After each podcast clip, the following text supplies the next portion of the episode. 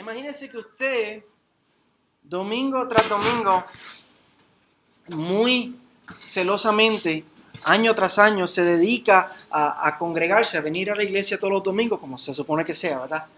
Pero imagínese que lo hace de manera celosa, de que, no, falta, y usted ahí domingo tras domingo, año tras año, y después el Señor lo llama a su presencia, usted muere, y allá se entera cuando se para delante de la presencia del Señor que usted se estaba congregando tantos años para lo malo.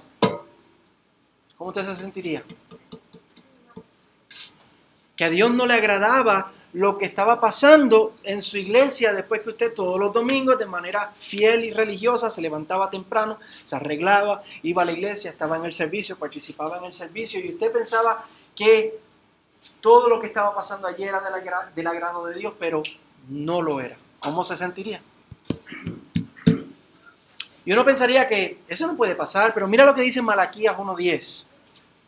Dios hablando a través del profeta Malaquías dice, ¿cómo quisiera que alguno de ustedes cerrara las puertas del templo para que esos sacrificios despreciables no fueran ofrecidos? No estoy nada contento con ustedes, dice el Señor de los ejércitos celestiales, y no aceptaré sus ofrendas. Dios hablando al pueblo de Israel. Y uno pensaría, pues eso era un problema del Antiguo Testamento, eso no pasa en el Nuevo Testamento, ahora nosotros estamos en Cristo, eso no puede pasar. Pero aquí Pablo está advirtiendo que los corintios hacían algo muy similar. Dice, pero al darles estas instrucciones, no los alabo, en el verso 17, porque no se congregan para lo bueno, sino para lo malo. Ellos, dice Pablo, que se estaban congregando para lo malo. Así que vamos, vamos a prestar mucha atención a ver por qué Dios le dijo esto a los corintios a través de Pablo y que, ellos estaban reuniendo para lo malo. Y, vamos a aprender nosotros porque si algo queremos nosotros hacer es congregarnos para lo bueno. Amén. No queremos congregarnos para lo malo. Como iglesia queremos estar seguros que nos estamos congregando para lo bueno. Así que vamos a prestar atención a este pasaje para aprender qué es lo que el Señor tiene para ellos, para nosotros congregarnos para lo bueno. Y como ustedes saben, pues hemos estado estudiando el libro de Primera de Corintios y hemos llegando, llegado a esta parte en la carta donde Pablo les está hablando acerca de las reuniones de ellos. Acerca de, las reuniones. Ya les he hablado acerca de, de problemas que hay entre ellos de manera personal ya ha hablado acerca de varias cosas que ellos preguntaron, como el matrimonio, como lo ofrecido a los ídolos, y vimos todo eso. Pero ahora está hablando acerca de sus reuniones, cuando ellos se congregan como iglesia, como, como vimos en Hechos 20 hace dos semanas, que que la iglesia se reunía el domingo, el primer día de la semana, y le llamaban el día del Señor, porque fue el día en que el Señor resucitó y es el día en que los apóstoles enseñaron que nos reunimos en ese día para celebrar al Señor y recordar. Entonces de eso es lo que Pablo les está hablando en esta sección acerca de, de las cosas que ellos practican y hacen como iglesia cuando se, se reúnen.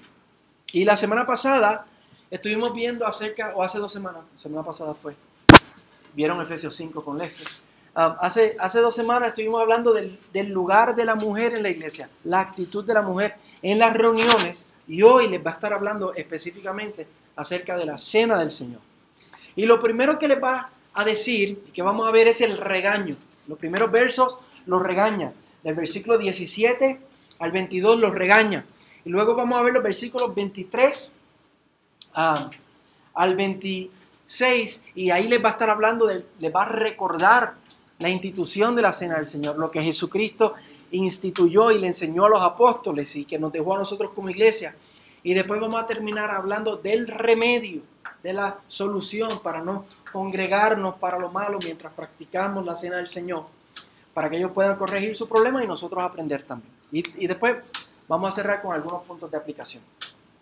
Y todo esto para que nosotros como iglesia no caigamos en el mismo error de no celebrar la cena de manera incorrecta, que no nos congreguemos para lo malo, como él dice. Amén. Ya, ya el agua. No te el agua. No, no, espera. Aquí, aquí, aquí.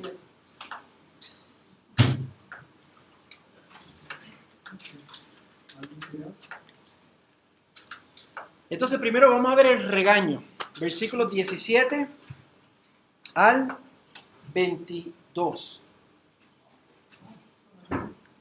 El regaño.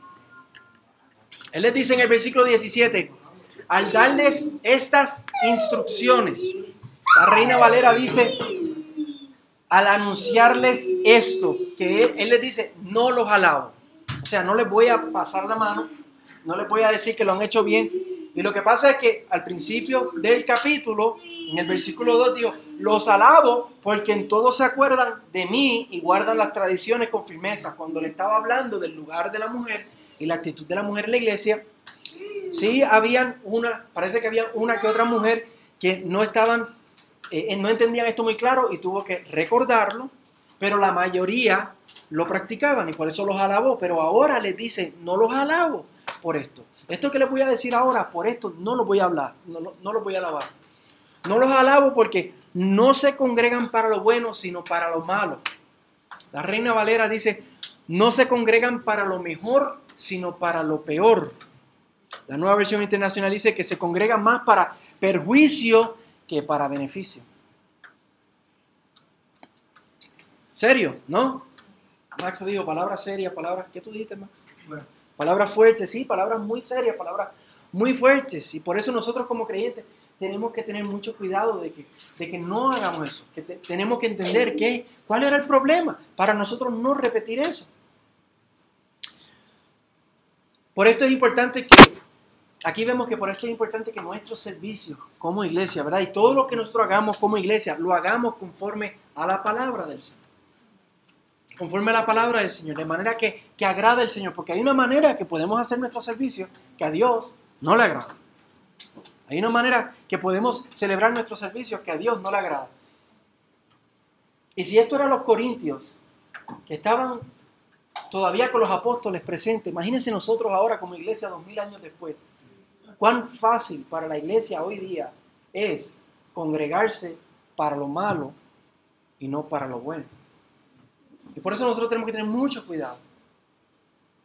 Y tenemos que decir, Señor, yo no me quiero congregar para lo malo. Esto realmente es bien serio. Necesitamos prestar atención a la palabra de Dios para que como iglesia, no solamente como individuos, sino que como iglesia, todo lo que hagamos sea de una manera que honre a Dios. ¿Ok? ¿Por qué no los alaba?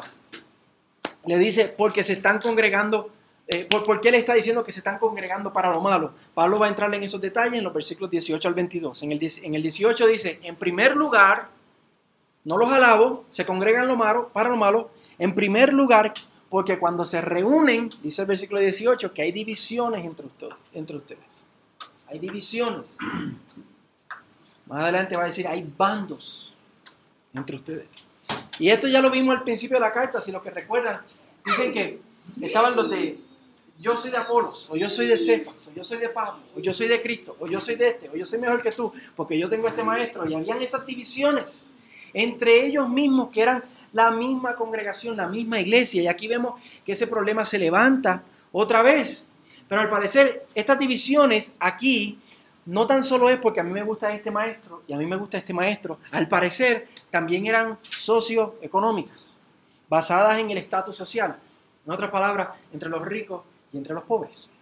Porque en el versículo 21 dicen que unos pasan hambre, los pobres, y otros se embriagan, ricos.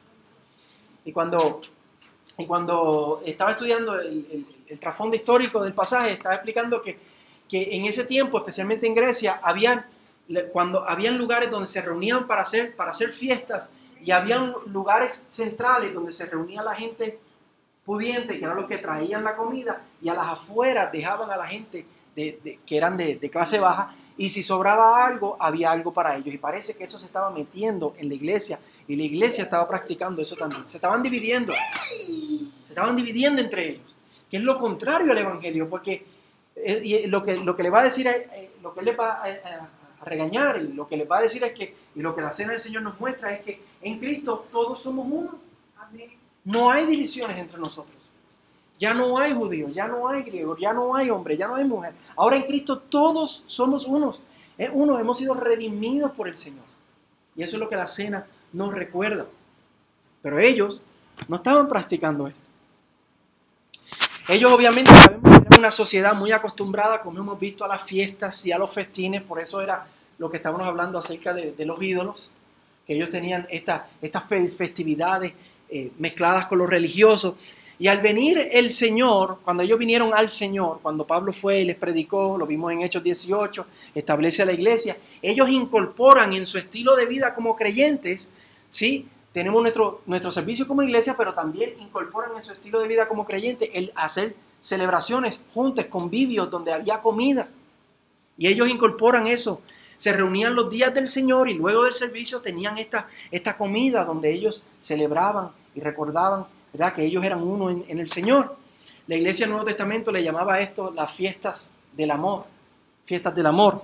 Y durante ese tiempo, mientras estaban celebrando esa fiesta del amor, ellos celebraban la cena del Señor. Pero los corintios dejaron que sus diferencias económicas se metieran en la iglesia. Que las diferencias que marca el mundo se metieran en la iglesia. Y cuando tenían la fiesta, la hacían de manera que promovían la división entre ellos. Los ricos comían primero y dejaban los hermanos más pobres para lo último. Y por esto Pablo les dice en el versículo 20 palabras también bien serias, que cuando ellos se reúnen, no es para comer la cena del Señor. Le dice, por tanto, cuando ustedes se reúnen, esto ya no es comer la cena del Señor. Ustedes están haciendo esta fiesta están celebrando la cena del Señor, pero la manera que lo están haciendo, ustedes no están celebrando la cena del Señor. Estarán tomando pan, estarán tomando la copa, estarán diciendo, sí, estamos recordando lo que Cristo hizo por nosotros, pero como se están dividiendo entre ustedes, ustedes no están celebrando la cena del Señor. Ustedes están haciendo otra cosa mundana que no le agrada a Dios. Y por eso cuando ustedes se congregan, se están congregando para lo malo. Dice, porque al comer cada uno toma primero su propia cena, está hablando ahí del que trajo, el pudiente, y uno pasa hambre y otro se embriaga. El que no tenía tanto vino para compartir, pero como no trajo, eh, tú no trajiste, tú no comes. Y nosotros sabemos, esto es bien fácil que lo veamos, porque es que esto, nosotros como seres humanos, como seres pecaminosos, somos así. Somos así. Uno lo lee y dice, es que bandido. Si nosotros no tenemos cuidado, hacemos lo mismo. Por eso les dice que no tienen casas para comer y beber. O desprecian la iglesia de Dios. Están despreciando que en Cristo todos somos uno y avergüenzan a los que nada tienen. Ahí vemos que era echando hacia un lado los hermanos que eran menos pudientes. Los alabaré. En esto no los alabaré, dice Pablo. Porque están olvidando el Evangelio, porque se están congregando para lo malo. Se, eh, le están llamando esto la cena del Señor, pero no están celebrando la cena del Señor. Les dice en el versículo 22, que mejor es que coman en sus casas, coman allá y si ustedes tienen hambre, coman antes de venir, para que cuando vengan puedan celebrar unidos y compartir y poner a un lado las divisiones. Y por eso Pablo le dice, no los alabaré, no, no. Y ahí está el regaño, ahí está el problema, eso era el problema que estaban ellos haciendo. Estaban congregando, Estaban celebrando la cena del Señor, pero habían tantas divisiones entre ellos que Pablo le dice, eso no le agrada a Dios, eso no es la cena del Señor. Y ahora Pablo le va a dar un recordatorio de qué realmente es la cena del Señor. ¿Cuál es su origen y cuál es su significado? Y eso lo vamos a ver ahora en los versículos 23 al 26. 23 al 26. Él comienza por decir en el versículo 23, yo recibí del Señor, porque yo recibí del Señor lo mismo que les he enseñado. Y esto es importante que entendamos que los evangelios, cuando Pablo escribió esto, los evangelios todavía no habían sido escritos. Ellos solamente sabían de la cena del Señor por lo que Pablo les había enseñado. Es más, la primera vez que se escribe acerca de la cena del Señor fue aquí, 1 Corintios 11. Todavía los evangelistas no habían escrito sus libros. Así que ellos sabían acerca de la cena del Señor por lo que Pablo les había enseñado, pero es importante ver que él, Pablo, no lo aprendió en los evangelios, Pablo lo recibió del Señor mismo, él como apóstol que había sido comisionado por el Señor. Esto lo vemos al principio de Gálatas, que él dice que él recibió revelación de Jesucristo mismo como apóstol. Y ahí fue cuando él aprendió de la cena del Señor, de esta institución que Jesucristo dejó para su iglesia. Y por eso la, Biblia textual aquí dice um, que esto fue lo que Él les, ha enseñado. La, Biblia textual dice lo que Él les transmitió. Y primero, primero les dice cuándo fue instituido. Cuando la cena del Señor fue instituida, dice que el Señor lo instituyó la noche en que fue entregado. Otra versión dice la traicionado. Y los cuatro evangelios nos dan narraciones acerca de esto, porque hay cosas, hay cosas que un evangelista, vamos a decir algo que Mateo dice, que Marcos nos dice, que no, no dice Marcos, o que lo dice Lucas, pero no lo dice Juan, pero los cuatro evangelistas nos hablan acerca de cuando, de la, de la institución de la cena del Señor. Y Jesús, eh, cuando el Señor instituyó la cena, Él estaba celebrando la Pascua judía. Era, era, la Pascua, Jesucristo eso es lo que hizo, se reunió con sus discípulos para celebrar la Pascua, pero Él, cuando la estaba celebrando, la alteró de manera significativa, porque Él les estaba diciendo cómo la Pascua judía tenía su cumplimiento en Él, en las palabras que Jesucristo utilizó y la manera que Él habló, le estaba diciendo, la liberación del pueblo de Dios nosotros celebramos en la Pascua judía recordando cómo el Señor liberó a Israel de Egipto, pero la verdadera liberación del pueblo de Dios es, la liberación del reino de las tinieblas y del pecado, y eso va a tener su cumplimiento en mí ahora. Y eso es lo que el Señor, eh, así fue como Él lo, lo alteró. Les mostró el nuevo pacto estaba a punto, a punto de estallar en su muerte y su resurrección, y ahí instituye la cena del Señor ya no como una celebración del antiguo pacto, sino como una ordenanza del nuevo pacto para nosotros recordar hasta que el Señor vuelva lo que Él hizo por nosotros. Y vamos a ver cómo Pablo lo narra.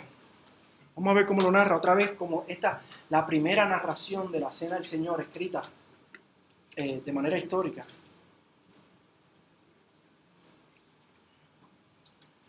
Dice ahí mismo en el versículo 23, que cuando el Señor tomó pan, dijo, esto es mi cuerpo que es para ustedes. Y, no es que el pan se convierte en el cuerpo de Cristo, como los católicos tienen su, su idea y su pensamiento, hemos compartido esto antes, sino que ese pan era un símbolo de su cuerpo que iba a ser despedazado de la misma manera que nosotros comemos pan y se despedaza eso en nuestra, en nuestra boca. Cuando el Señor murió, su, cuerpo fue despedazado por nosotros. Y el Señor instituye que de la misma manera nosotros comamos pan para recordar lo que Él hizo por nosotros, lo que Él padeció en nuestro lugar, que al, que al su cuerpo ser molido, nuestros pecados recibieron el, el justo juicio de Dios. El Señor ha perdonado tus pecados y mis pecados porque los condenó en la cruz del Calvario. Por eso es que el Señor nos puede perdonar, porque nuestros pecados, cada uno de nuestros pecados, fueron sobre los hombros de Jesús. Y cuando Cristo murió en la cruz, el Señor derramó su ira sobre su Hijo para perdonar, para, para castigar nuestros pecados y así poder perdonar nuestros pecados. No es que el Señor simplemente dice, pues voy a olvidar tus pecados. Y los agarra y los mete debajo de la alfombra y los olvida. No, Él castigó nuestros pecados en su Hijo. El Hijo de Dios fue molido en nuestro lugar.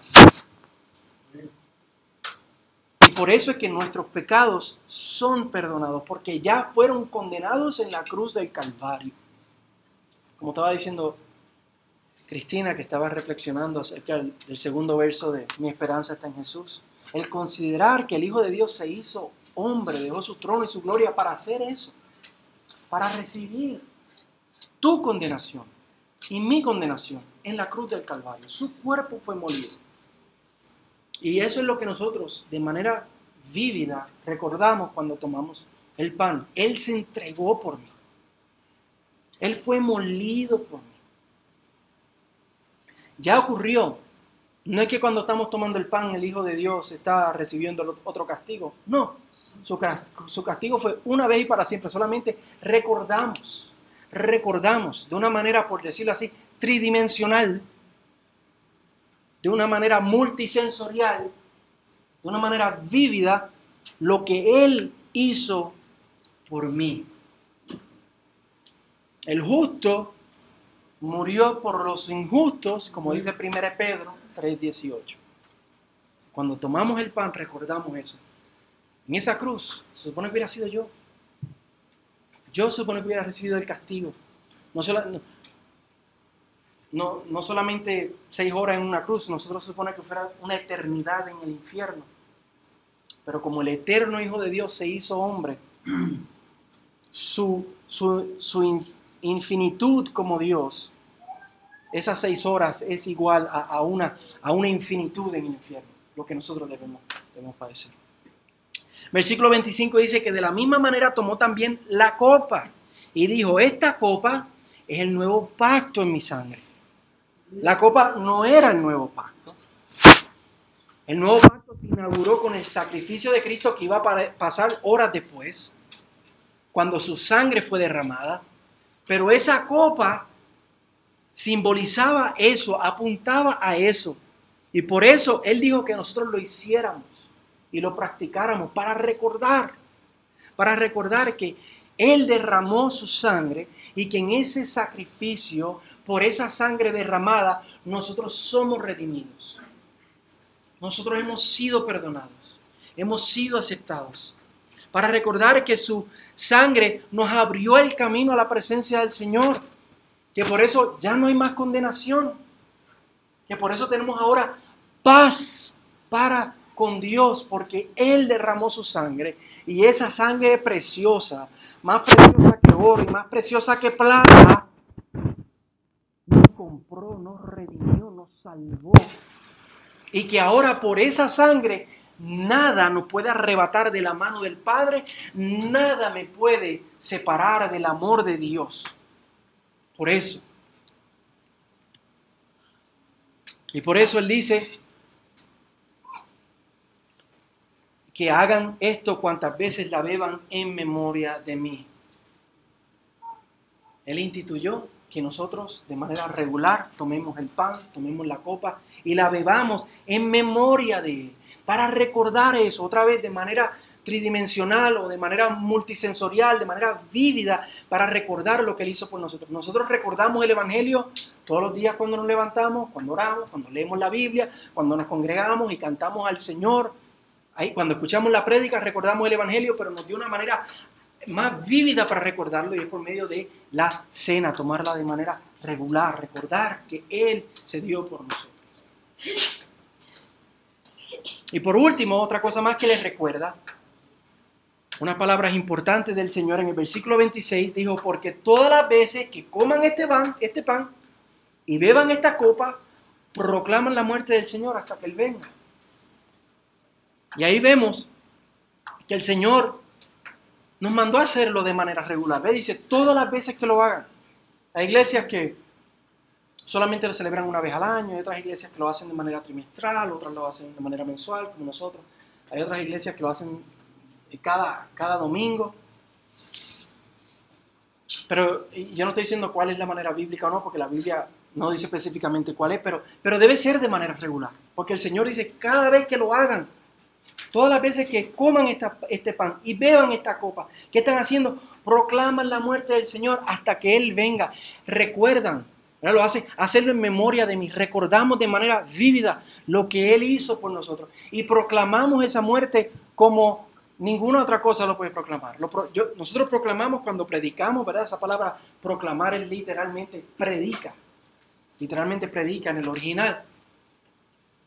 Pero Pablo nos está diciendo que cuando comemos ese pan y bebemos esa copa, estamos proclamando su muerte hasta que Él venga. ¿Cuándo? ¿Hasta cuándo se supone que bebamos ese pan, eh, comamos ese pan y bebamos esa copa? Hasta que Él venga, hasta que Él vuelva por nosotros. Así lo instituyó el Señor. Porque cuando Él vuelva, entonces vamos a estar con Él por la eternidad. Vamos a tener la gran cena las bodas del Cordero, la gran cena, lo vamos a comer con Él y después estaremos a Él, con Él por la eternidad. Entonces no nos vamos a celebrar más nada. Porque vamos a estar con Él. Pero mientras tanto, hasta que Él vuelva, estamos en el ya. Sí estamos con el Señor, pero todavía no. Y hasta que Él vuelva, entonces tenemos que tomar. Y este es el recordatorio que Pablo les da. Él va sobre las bases de lo que es la cena. Para que vean en esencia qué es, qué significa y para que ellos vean el gran contraste que lo que ellos están haciendo no es la cena. Que ellos se están congregando para lo malo. Así que ya les dio el regaño, ya les dio el recordatorio y ahora les va a dar el remedio.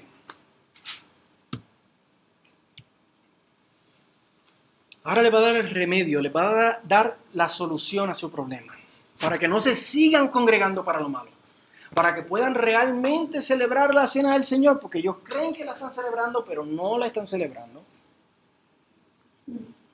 Que la puedan celebrar de verdad. Y primero les dice que si siguen haciendo lo que están haciendo, en el versículo 26, perdón, 27, les dice que si siguen haciendo lo que están haciendo, están tomando el pan y la copa de manera indigna. Mira cómo lo dice, de manera que el que come el pan, coma el pan o beba la copa del Señor indignamente, será culpable del cuerpo y de la sangre del Señor. El que coma el pan o beba la copa del Señor indignamente será culpable.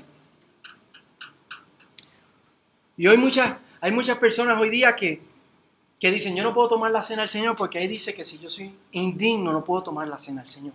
No, no, puedo hacerlo. Y, lo, y, lo, y, no lo toman por este verso. Pero la realidad es que si tú piensas, ¿quién de nosotros aquí es digno de tomar la cena del Señor? Todos somos indignos para de tomar la cena del Señor, porque todos somos pecadores. Porque esta semana todos pecamos. Esta semana cada uno de nosotros vivió su vida de una manera que no es digna del Evangelio en, alguna, en, en algún momento u otro. Esta semana hubo un día que usted se levantó y lo último que hizo fue orar y leer la Biblia. Y yo también. Es si nosotros decimos, yo tengo que vivir, tengo que ser una persona digna para entonces tomar la cena del Señor, pues nadie va a pasar esa prueba. Eso no es lo que está diciendo. El verso dice que es el que la toma de manera indigna. Es el, no es que tú seas indigno, es que si tú tomas de manera indigna, que era precisamente lo que estaban haciendo los corintios. Estaban reuniéndose, eh, vamos a tomar la cena del Señor, y estaban ahí congregados. Ustedes, ustedes no trajeron nada, ustedes no comen, no se preocupen. Eh, estaban practicando y haciéndolo de manera indigna. No es el carácter a lo que se está refiriendo, no es el carácter, porque en el carácter todos somos indignos. Es a la manera. Ese era el problema de los corintios que la estaban tomando ignorando lo que realmente significa la cena del Señor, que fue lo que Él les acaba de recordar. Y por eso les da el remedio del versículo 28. Por tanto, examínese cada uno a sí mismo y entonces coma del pan y beba de la copa. Examínate a ti mismo antes de tomar el pan y, beber la copa. A ver si comprendes lo que simboliza ese pan. No te lo comas ahí sin considerar lo que es. Y, yo creo que históricamente, como ellos la celebraban en una celebración entre ellos, de comida, pues para ellos a lo mejor era un poquito más difícil. Eso para nosotros hoy día, como nosotros lo distinguimos muy bien, y literalmente con ese poquito de jugo y ese cantidad de pan, nadie se, se sacia y nadie se embriaga, y nadie, todo al contrario, todos somos pobres porque todos nos quedamos con hambre. En ese, en ese sentido. Para nosotros es un poco diferente, pero, tenemos que examinarnos en el sentido, no hacerlo por hacerlo, sino tenemos que recordar qué simboliza ese pan. Que mi Señor fue molido por mí. ¿Qué significa esa copa? Que por esa sangre yo fui redimido. Examínate a ver también si tú estás verdaderamente comprometido con el Evangelio. Que tú no vengas, pan, jugo, me fui, y sigo viviendo como a mí me da la gana. No, examínate a ver si realmente tú estás comprometido con el Señor, consagrado con el Señor. Examínate si estás viviendo de una manera digna del Evangelio, que ya dijimos, todos incumplimos con la dignidad. Así que cuando nos examinamos, al venir a la cena del Señor, todos tenemos que arrepentirnos y decir, Señor, perdóname. Porque esta semana yo luché con este pecado, yo hice esto, Señor, y me arrepiento, Señor. No es como que me voy a, tomar esto, voy a ir, me voy a seguir viviendo mi vida loca. No, te estoy clamando a ti, Padre, ayúdame a vivir una vida digna del Evangelio. Tú que fuiste molido por mí, como este pan va a ser molido en mi boca. Tu sangre que fue derramada por mí, como yo me voy a derramar esto en mi boca. Ayúdame, Señor, ayúdame. Eso es examinarse. Y reconsagra tu vida al Señor. Que sea una oportunidad para decir, Señor, esme aquí. Tú diste tu vida por mí. La vida que yo ahora vivo, la vivo, por la, fe del Hijo de Dios, el cual me amó y se entregó a sí mismo por mí. Examínate antes de tomar, de, de comer el pan, de tomar la copa. Examínate a ti mismo. Aprovecha esa oportunidad. No hagamos como los corintios. Clan, plan, para adelante. No. No. Cuando hacemos eso, entonces tomamos la, comemos el pan y tomamos la copa de manera digna. Cuando te has examinado. Versículo 29 dice que nos llama a discernir, que, que, que nos llama a discernir correctamente el cuerpo del Señor. Dice, porque el que come y bebe sin discernir correctamente el cuerpo del Señor come y bebe juicio. Discernir significa que tú pienses, que tú consideres, que tú evalúes, que tú pares un momento. Discierne, detente. Que tú pienses otra vez qué simboliza lo que yo estoy tomando. Él dijo, hagan esto en memoria de mí. ¿Qué tenemos que hacer? Recordar. Recordar. Que recordemos lo que Él vivió y murió por nosotros. Que al Él morir por mí, yo morí a mi pecado. Y al Él resucitar por mí, ahora yo vivo para Él y no para mí. No para el mundo, no para mi vecino, no para complacer a esta persona o a esta persona. Ahora yo vivo para el que murió y resucitó para, por mí. Discierne eso. Pero también discernir que en Él, que este era el problema específico de los corintios, que en Él todos somos uno. Que Karen será de Perú, pero es mi hermana. Que en Él todos somos uno. Ninguno es más que otro. Podremos tener diferentes trabajos, diferentes posiciones. Entre nosotros algunos tenemos ciudadanía, otros no, pero eso no nos hace más que otros. No, en Cristo todos somos uno. Somos hermanos. Somos ciudadanos del reino de los cielos. Eso es lo que nos une. Eso es lo que nos da sentido. Eso es lo que nos da pertenencia. Eso es lo que nos da valor que el Hijo de Dios entregó por nosotros. Y ahora yo disierno que en Cristo todos somos uno. Y por eso nos amamos. Y por eso nos soportamos. Por eso nos amamos. Por eso nos soportamos. Por eso nos perdonamos porque yo voy a pecar contra usted y usted va a pecar contra mí. Si usted quiere ser parte del cuerpo de Cristo y ser una familia de la fe, aquí van a haber problemas y bochinches a, todo lo que da. Si pasan en familias regulares, pues mira, va a pasar, esto es una familia, pero tenemos que amarnos, perdonarnos, soportarnos, caminar el uno con el otro. Y cuando yo disierno eso, que somos uno, que somos hermanos, que yo no soy más que tú, ni tú menos que yo, yo estoy discerniendo el cuerpo de Cristo. Y luego del remedio, les ofrece una advertencia que también es parte del remedio. Dice que el que no hace esto, que el que no se examina, que el que no se discierne, el que no discierne, perdón, el cuerpo de Cristo, que el que está tomando la cena de manera indigna, será culpable del cuerpo y la sangre del Señor, versículo 27. De manera que el que coma el pan o beba la copa del Señor indignamente, sin discernir, sin examinarse, será culpable del cuerpo y de la sangre del Señor. No, no encuentro. Como la Biblia es diferente. Ustedes saben que algunos me, me, estoy, me estoy, perdiendo porque no encuentro las la palabras porque esta Biblia es nueva. Se me perdió la Biblia el miércoles, hermano. El pastor está en luto. Estoy como que, ¿dónde? Por eso es que ven que me pierdo. Sorry. Uh, ahora sí me perdí. Versículo 27. entonces, y, en el versículo 29 sigue hablando acerca de eso mismo, de esa misma idea, eh, ser culpable del cuerpo y la sangre del Señor en el versículo 27, en el versículo 29 dice que come y bebe juicio para sí. Hay una advertencia, hay una advertencia, que por esto, miren el versículo 29 como dice, el versículo 30 dice, por esta razón hay muchos débiles y enfermos entre ustedes y muchos duermen. Que como hay muchos de ellos que están tomando la cena del Señor de manera indigna, sin examinarse, sin discernir el cuerpo de Cristo, han comido y bebido juicio para sí. Y que por eso hay muchos de ellos que están débiles, enfermos, y dice duermen significa que están muertos. Esto es serio, hermano.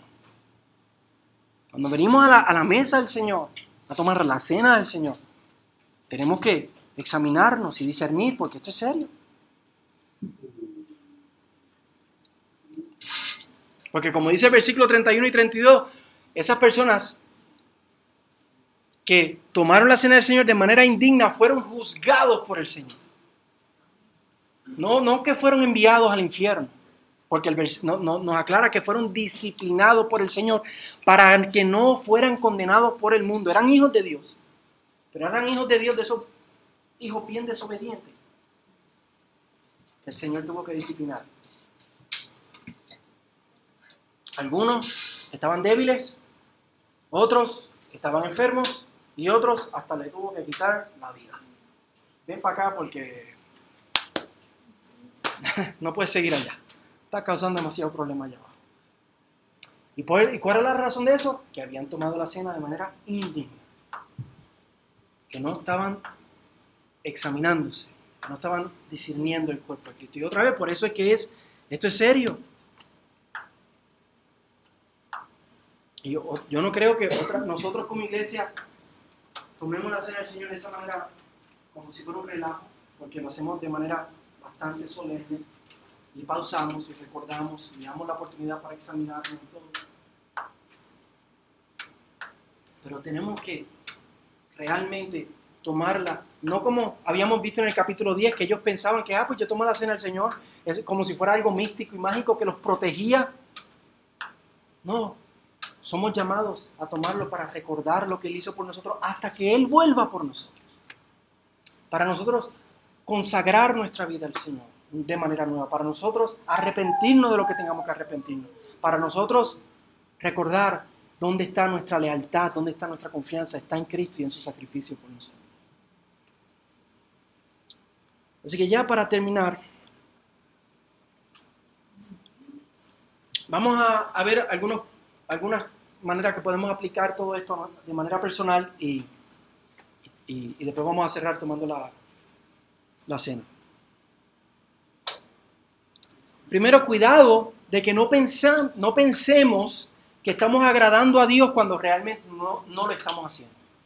Es bien fácil engañarnos a nosotros mismos como los corintios, y creer que estamos agradando al Señor cuando no lo estamos haciendo. Y, y el contexto es, ¿verdad? Que venimos a la iglesia y celebramos la cena del Señor y pensamos que estamos celebrando la cena del Señor, pero realmente no la estamos celebrando. Pero tú puedes aplicar esto a tu vida de manera personal. Tenemos que examinarnos, si no, tan solamente en la celebración de la cena del Señor, sino en todas las áreas de mi vida. Yo realmente estaré agradando a Dios. O simplemente yo me estoy creyendo que lo estoy agradando y que todo es pitches and cream con mi Padre Celestial y realmente la cosa no es pitches and cream. Porque esto también le pasaba al pueblo de Israel. Usted lee los profetas, Isaías, Jeremías, Ezequiel, los profetas menores, y es el Señor regañando al pueblo de Israel porque ellos pensaban que estaban haciendo todo bien, pero el Señor, como leímos en Malaquías, al Señor no le agradaba ni un poquito lo que ellos hacían. Quería que cerraran las puertas del templo y no sigan ofreciendo sacrificios porque le apestaban a Dios. ¿Será nuestra vida así? ¿Qué hay que hacer? Examinarnos, pasar revista en cada área de mi vida.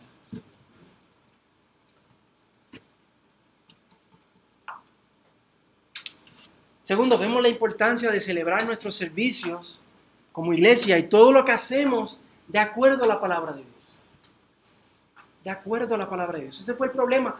Pablo les enseñó lo que recibió del Señor. Pablo se fue y ellos siguieron celebrando la cena del Señor, como ellos le llamaban, cuando realmente se estaban congregando para lo malo y no estaban celebrando la cena del Señor. ¿Por qué? Porque se habían apartado de lo que Pablo les había enseñado y por eso se los tuvo que recordar. Esto literalmente fue lo que le pasó a la iglesia por siglos. Hasta que tuvo que estallar la reforma protestante en el siglo XVI, la iglesia se apartó de la palabra y vivió de acuerdo a la tradición. Cuando estalla la reforma protestante, tuvieron que decir sola escritura, nuestra única fuente de, autoridad es la palabra de Dios. Y nosotros como iglesia y como individuos tenemos que hacer regir toda nuestra vida de acuerdo a la palabra del Señor. Lo que hago, lo que creo, lo que hacemos como iglesia, tenemos que vetarlo y hacerlo de acuerdo a la palabra del Señor. Tercero, vivimos en este mundo, hermanos, pero no somos de este mundo. Vivimos en este mundo, pero no somos de este mundo. Y eso tenemos que decírnoslo diariamente. No podemos venir a la iglesia y seguir haciendo las cosas que, hacíamos antes. Ese fue el problema de los corintios. Ellos tenían esta, esta costumbre de celebración, porque ellos eran grecos romanos, hacían grandes festividades. Ah, pues ahora soy creyente, pues vamos a seguir haciendo esas festividades, pero las hacemos como cristianos y las hacemos para Dios. Y hasta ahí estaba bien, pero empezaron a traer las ideas del mundo. Ah, pues yo traje la comida, tú no trajiste nada, uno Y ahí poquito a poquito empezaron a dividirse, empezaron a, a formar. Entonces ellos estaban viviendo en el mundo y estaban pensando como el mundo. Y nosotros como creyentes vivimos aquí, hermanos, pero no somos de aquí. Dejemos que la palabra de Dios renueve nuestra mente de día en día. Y claro, vivimos aquí, tenemos que trabajar aquí, tenemos que comprar las cosas aquí, pero mientras hacemos todas esas cosas, no pensemos como el mundo. Pensemos de acuerdo a la palabra de Dios, alineemos nuestra vida a la palabra de Dios. Que no hayan divisiones entre nosotros tampoco, hermanos. Que estemos unidos por la palabra que nos una la sangre de Cristo, que nos una nuestro Señor. Tenemos un solo Dios y Padre, un solo Señor. Estamos unidos en Él. Eso es lo que nos hace hermanos. Eso es lo que nos ha redimido. Éramos todos unos pecadores desgraciados. Y nuestro Padre nos amó tanto que dio a su único Hijo gracia sobre gracia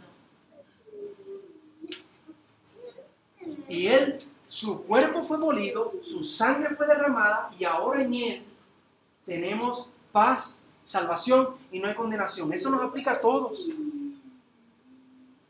Eso es lo que nos une. Y que eso sea, lo que enfaticemos, que lo que recordemos, para que no hayan divisiones entre nosotros. Que no hayan divisiones entre nosotros. Que no, ah, no, pues yo soy, a mí me gusta andar más con chava, pues yo me quedo acá con chava, la gente se queda por allá. no, no, no, hermanos. No, cuando esas ideas empiecen a subir a su cabeza, quite esas ideas. Reprende esas ideas. Pero eso no es de Dios. Que haya amor entre nosotros.